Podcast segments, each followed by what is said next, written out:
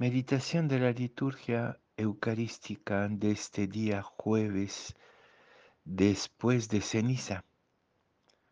La primera lectura viene del libro del Deuteronomio capítulo 30 versículos 15 a 20 y el Evangelio es de San Lucas capítulo 9 versículos 22 a 25. En aquel tiempo dijo Jesús a sus discípulos, El Hijo del Hombre tiene que parecer mucho, ser desechado por los ancianos, sumos sacerdotes y escribas, ser ejecutado y resucitar al tercer día. Entonces decía a todos, si alguno quiere venir en pos de mí, que se niegue a sí mismo, tome su cruz cada día y me siga. Pues el que quiere salvar su vida la perderá, pero el que pierda su vida por mi causa la salvará. ¿De qué le sirve a uno ganar el mundo entero si se pierde o se arruina a sí mismo?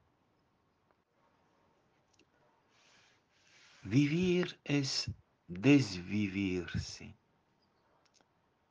La fe es una opción libre y decidida por la vida, opción inspirada por el amor apasionado por Cristo, por la humanidad, por el mundo, por el reino. Son pocos los que libremente escogen la muerte, pero somos muchos los que poco a poco vamos poniendo un ritmo más lento, un ritmo de crucero, diría, al don de la vida.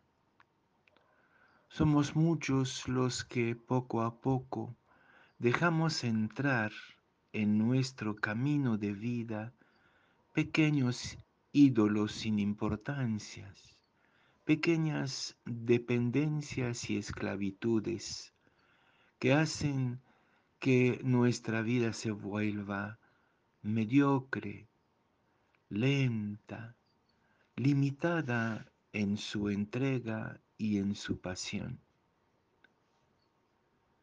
Lo importante es volver a esta intensidad de la vida que se desvive por el otro, por Dios, por el reino. Vaciarse completamente de todos sus dones, de toda su energía de amor, para ir caminando hacia un mundo diferente. La cuaresma nos invita entonces a volver a la intensidad de la entrega a la manera de Jesús. Quizás es más triste en la vida diaria esta pequeña tristeza, justamente esta pequeña mediocridad de cada día, esta timidez en el amor, este repliegue en el vivir. Jesús en el Evangelio nos enseña primero con su propio ejemplo, que va hasta las últimas consecuencias. Después nos invita a cargar con nuestra cruz. No es una invitación a la resignación, sino a asumir plenamente todo lo que somos, con su parte de luz y su parte de oscuridad, su parte de energía y su parte de heridas, pero lo importante es darlo todo. No te guardes nada para ti en el amor. Por ahí va la invitación de la cuaresma, volver a un ritmo de entrega de la vida que sea lo más radical posible. una iglesia tímida, una comunidad de discípulos tímidos, quizás oscurece todavía más la imagen de la fe que los grandes pecados y los grandes errores y traiciones. Escoge la vida de nuevo y escogiendo la vida, desvívete por el amor apasionado. Eso es la invitación del comienzo de la cuaresma. Y por eso la cuaresma no es un tiempo replegado, medio tristón.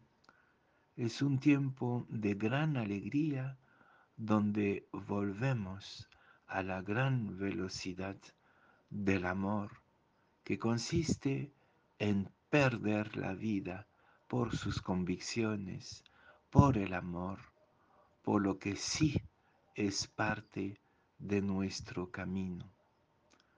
Dejemos atrás todo lo que diluye la vida para perder la vida por amor. Desvivirse es el camino del vivir.